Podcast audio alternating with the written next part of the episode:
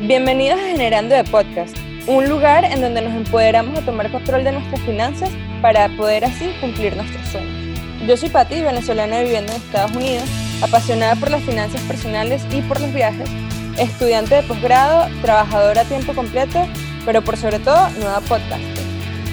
Yo soy Caro, una nómada digital colombiana apasionada por las finanzas personales, el comportamiento humano y el emprendimiento. Síguenos en nuestras redes sociales. Mi Instagram es arroba generando con Pati, Pati con doble T e Y. Y el Instagram de Caro es arroba caro ZRO. Y ahora comencemos a generar. Hola chicos, bienvenidos al episodio número 8, parte 2, en la que vamos a hablar acerca de más tips de viaje, vamos a hablar acerca de tips para hoteles y cositas varias que les van a ayudar a ahorrar dinero en sus viajes. Entonces, comencemos. Una de las cosas de las que queríamos hablar era de la estadía, ¿no? Y esto puede ser uno de los gastos más costosos al momento de viajar. Entonces, definitivamente hay una variedad enorme en cuanto a estadía. Está en los hostales, ahorita está Airbnb, que yo soy una fanática, una completa fanática de Airbnb. También, obviamente, están los hoteles tradicionales y siempre, siempre, siempre está la opción de que si tienes una persona, un amigo, familiar en la ciudad a la que vas a viajar, pues siempre puedes preguntar, ¿cierto? O sea, preguntar no es entrar, o tocar la puerta no es entrar, creo que es la cuestión. Sí, pero bueno, tocar la puerta no es entrar. Sabes, puede que te digan que sí, si son amigos súper cercanos, familiares súper cercanos, lo más seguro es que, sabes, o sea, sea implícito que te vayas a quedar con ellos. Pero es una opción. Incluso, te digo aquí que incluso si no son súper cercanos, la gente es muy hospitalaria. No subestimes las conexiones que hiciste con, con las personas, porque a mí me ha pasado que ha sido personas con las que yo he hablado poco o casi nada más bien en mis viajes y ellos me ofrecen sus habitaciones o un, sofá, o sea, realmente no hay que subestimar las conexiones. Es completamente cierto. Y claro, yo por lo menos no he tenido la oportunidad de quedarme en hostales, pero tú sí. Y me gustaría que me hablaras un poquito de la experiencia y cuáles son los beneficios, ¿no? De quedarse en hostales. Yo la pasé súper. Yo he hecho la mayoría de mis viajes sola, entonces veo el hostal como una opción muy, muy chévere para conocer personas. Eh, es barato, porque normalmente si tú vas a una habitación de hotel y estás solo, el hotel te va a cobrar como si fueran dos personas. Entonces, el hostal te ayuda a conocer personas, tienes la opción de cocinar, Normalmente los hostales, un buen hostal tiene cocina, tienen platos, tienen cubiertos. He estado en algunos hostales en los que tienen hasta, la, hasta coquitas o como envases. recipientes, envases, recipientes, como se diga en tu país, eh, en los que puedes llevar comida. Entonces te ahorras dinero no solamente pues en el tiempo que estés en el hostal, sino que si vas como con el presupuesto apretado, pero estás determinado a viajar, esa es una opción también. Han sido muy limpios, muy, muy limpios. Son hostales que yo he visto que lavaban dos, tres veces al día. Ves como te lo entregan, o me ha pasado en los que me he quedado que me los han entregado sin sábanas. Y la razón es porque ellos quieren que tú veas que ellos acaban de poner las sábanas limpias, los baños muy cómodos. Esto ha sido en Europa y en Latinoamérica, me he quedado en hostales, entonces lo recomiendo al 100%. Eso es algo que yo quiero hacer y no he tenido la experiencia, pero definitivamente está en mi budget list. Sí, pero Airbnb tiene grandes beneficios si vas en pareja o si vas con un grupo grande. Es muchísimo más barato. Sí, a mí me encanta, porque de hecho esa es la manera en la que hemos viajado eh, últimamente. Yo diría que en los últimos tres años, por lo menos, hemos viajado con Airbnb. Y es que si viajas en pareja o con un grupo más grande, al final sale muchísimo más económico. O sea, si divides el precio por noche entre cuatro o cinco personas o las personas con quien estés viajando, sale de nuevo muchísimo más económico. No solo eso, sino que también, de nuevo, tienen cocinas, entonces siento que esto es una de las cosas en las que también te puedes pasar del presupuesto si no estás pendiente, ¿no? Lo que es la comida cuando estás viajando. Solamente con hacer por lo menos una comida en tu hostal, en tu Airbnb, te vas a ahorrar muchísimo dinero haces un mercadito pequeño, así sea un pan con queso, no importa. Pero esto te ahorra muchísimo dinero y esa es una de las cosas por las que me encanta también Airbnb, ¿no? Tener esta facilidad. Claro, hacer mercado, tener la, la cena para poner tus cosas, eso ayuda muchísimo. Sí, y tienes la oportunidad de alquilar un apartamento o una casa completa o puedes alquilar una habitación. Yo normalmente he alquilado el lugar completo porque viajamos en grupos grandes, pero no dudaría en alquilar solo una habitación, porque normalmente no, la, estadía es para pasar la noche. O sea, tú duermes y te paras y te vas. Entonces está súper chévere, yo lo recomiendo muchísimo. Yo sí he alquilado una habitación y ha sido también una forma como súper chévere de conocer personas y, em, y, la gente es muy hospitalaria y yo alquilo mi habitación en Airbnb. Yo aquí en, en, Medellín tengo una habitación disponible que la pongo en Airbnb, eh, una forma excelente de hacer ingresos también y la gente es súper amable. Es, yo al principio estaba un poco preocupada de pronto por mi seguridad y si tú vas a otro lugar de pronto también puede ser una preocupación, pero realmente la gente es muy hospitalaria, me, me ayudan con eh, instrucciones de cómo llegar a lugares que necesito llegar, también he tenido acceso a las cocinas, eh, tengo también acceso a las especias, por ejemplo, como sal, pimienta o tomillo, esas cosas, entonces lo hace también más cómodo. Sí, es lo que dices también, que te estás quedando en la casa de una persona que vive en la ciudad, que conoce la ciudad. Entonces no solo te va a estar diciendo, sabes, ve a los sitios turísticos de los que escuchas siempre, sino te va a dar tips de lugares más underground, digamos, lugares de los que los turistas no tienen mucha idea, pero que al fin y al cabo terminan siendo como los más interesantes, ¿no? Los más chéveres, me parece a mí. Sí, definitivamente. Pero entonces, digamos que estás aún más apretadito en tu presupuesto, puedes hacer Couchsurfing, que es una página en la que personas eh, ponen que tienen un sofá o tienen un colchón o una habitación extra y te dejan quedar gratis.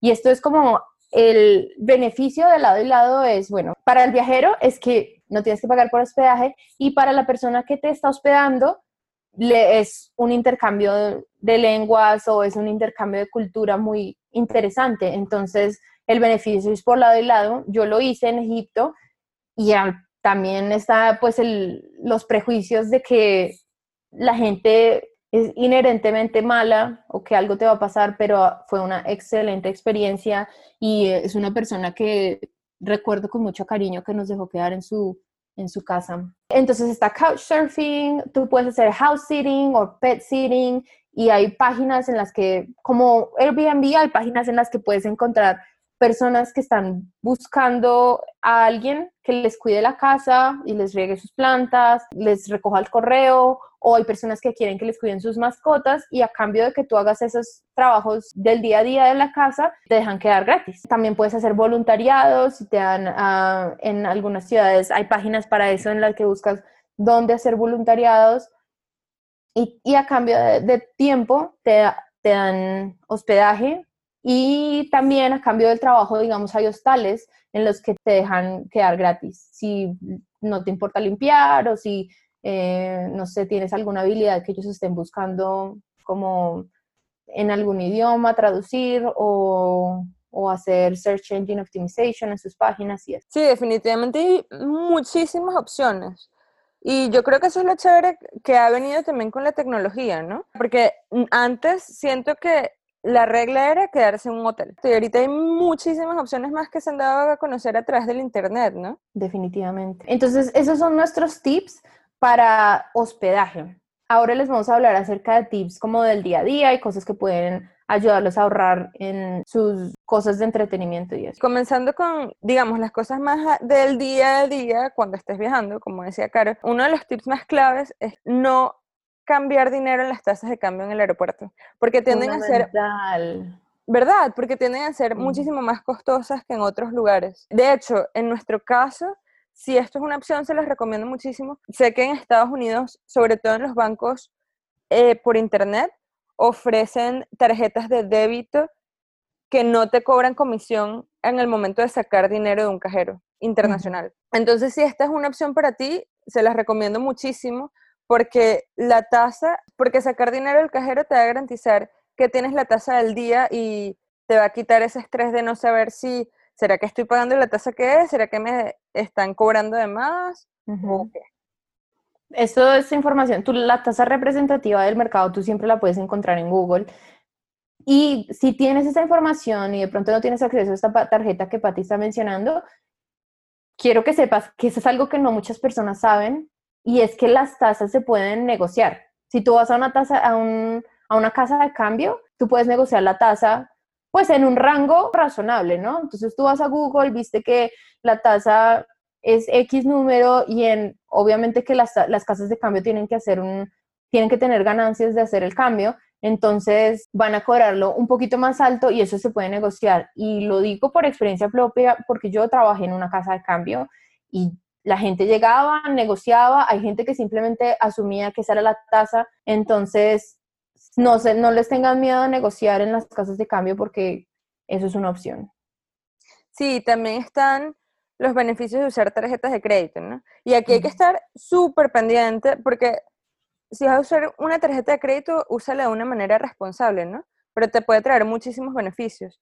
Y uno de los beneficios es que hay muchas tarjetas de viaje que no te cobran comisión al momento de pasar la tarjeta en el extranjero. Y esto te puede ahorrar muchísimo dinero porque normalmente las tarjetas de crédito sí te cobran un porcentaje de cada transacción al momento de pasar la tarjeta. Eh, y no solo eso, sino que también tienen otros beneficios como seguro de viaje, seguro médico, hasta seguros de autos.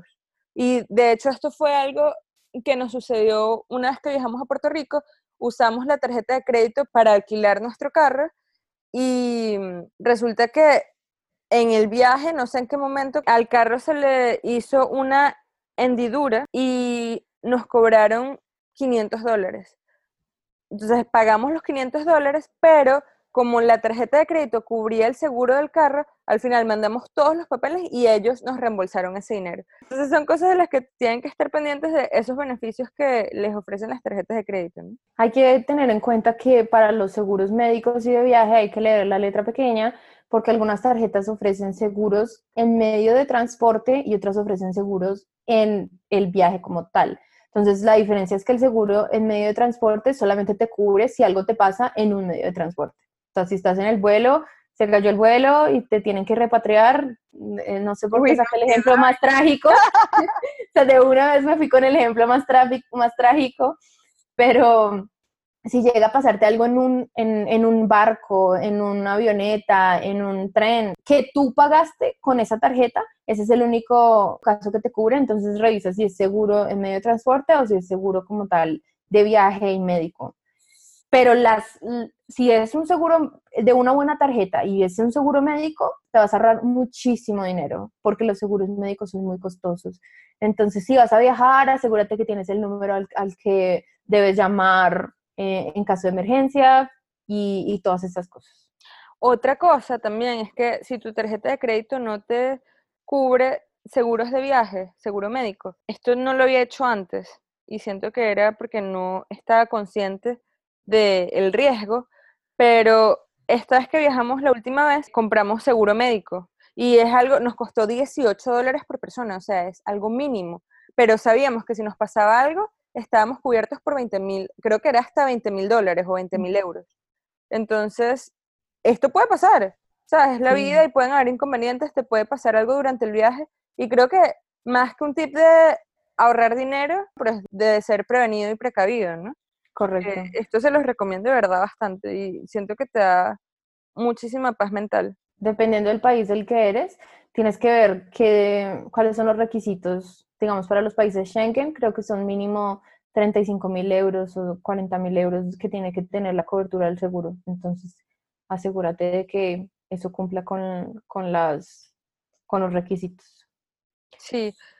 También hablando de atracciones, porque obviamente uno viaja para disfrutar y para conocer, les recomendaría muchísimo el City Pass. El City Pass es como un pase que tiene cada ciudad, tienen que ver si la ciudad de la que están viajando la tiene. Es un pase que cuesta una cierta cantidad de dinero, pero te cubre muchísimas atracciones que normalmente son pagas. Entonces al final es mucho más económico comprar el City Pass que ir pagando atracción por atracción por separado. Y es súper chévere, o sea, muchísimas veces te cubre el Red Bus, el autobús rojo, este que es súper turístico, en el que te vas bajando eh, en las atracciones a las que quieres visitar, te cubre otras atracciones, te cubre museos, está súper, súper increíble el City Pass y terminas ahorrando muchísimo dinero. Y además que si hay atracciones que tú no conocías, te abre como las puertas a cosas que de pronto no tenías en tu itinerario y que pueden ser interesantes. Yo también lo usé, yo lo usé en Tampa, vivía ahí, pero nunca había ido a muchas atracciones que Tampa tiene y, fue increíble. O sea, tenían parques de diversiones, zoológicos, tenían museos, teatros, o sea, muchísimas cosas súper, súper chéveres. No es un pase a las cosas aburridas de la ciudad, sino realmente a muchas de las cosas principales de la ciudad, las atracciones principales. Entonces, es algo para tener en cuenta. Hablando de las actividades, hay que sopesar el costo-oportunidad de qué actividades valen la pena para ahorrar en otras actividades y gastar en las que sí valen la pena versus cosas del día a día como restaurantes. Entonces, que no piensen que somos las más amarradas y que nuestros viajes son los más aburridos, pero es simplemente porque nosotras pensamos, ok, ¿vale la pena comer todos los días en restaurantes o vale la pena de pronto entrar a, esta, a este teatro o vale la pena hacer esta actividad? O sea, piensa que estás en Turquía y en vez de comer todos los días fuera en un restaurante, puedes ahorrarte dinero cocinando y puedes más bien tomar un, hacer un viaje en globo. O estás en Sudáfrica y puedes de pronto nadar con tiburones. O sea, si quieres comer todos los días en restaurantes y esa es la actividad principal por la que vas a ese país, esa ciudad, está súper. Pero si lo pones en la balanza, mira qué actividades valen más la pena que otras y ahí es donde tú puedes definir a qué, a qué bolsillito va tu presupuesto. Y también hay muchísimas atracciones gratuitas. Digamos, en Washington los museos son gratis. Ahorita que fuimos a Irlanda había muchísimos museos que también eran gratuitos. Y no solo museos, habían otras atracciones también. Entonces, revisen eso, definitivamente investiguen antes de viajar o de llegar al lugar a donde tienen pensado visitar, investiguen, vean cuáles son las atracciones, métanse en páginas tipo TripAdvisor, que también tienen muchísimas recomendaciones y mm, así se van a asegurar de que van a disfrutar su viaje al máximo. Y que no van a tener también el problema de que disfrutaron el viaje al máximo y regresaron y, uy, estoy endeudado hasta la metra, ¿no? Exacto. Y con esto ya terminamos nuestro episodio número 8, parte 2 de Generando de Podcast. Espero que les haya gustado y decidimos hacerlo de viajes porque, de nuevo, es algo que nos encanta, es algo que nos apasiona, pero también somos conscientes y es algo que tenemos en nuestro presupuesto, ¿no? Síganos en nuestras redes sociales. Mi Instagram es Generando con Patti. Patti es con doble T e Y. El Instagram de Caro es CaroZRO. Si tienen algún comentario o algún tip que ustedes hagan al momento de viajar, por favor, no duden de comentarnos en nuestras redes sociales y nos conectamos en un próximo episodio de Generando Podcast. Chao. Bye.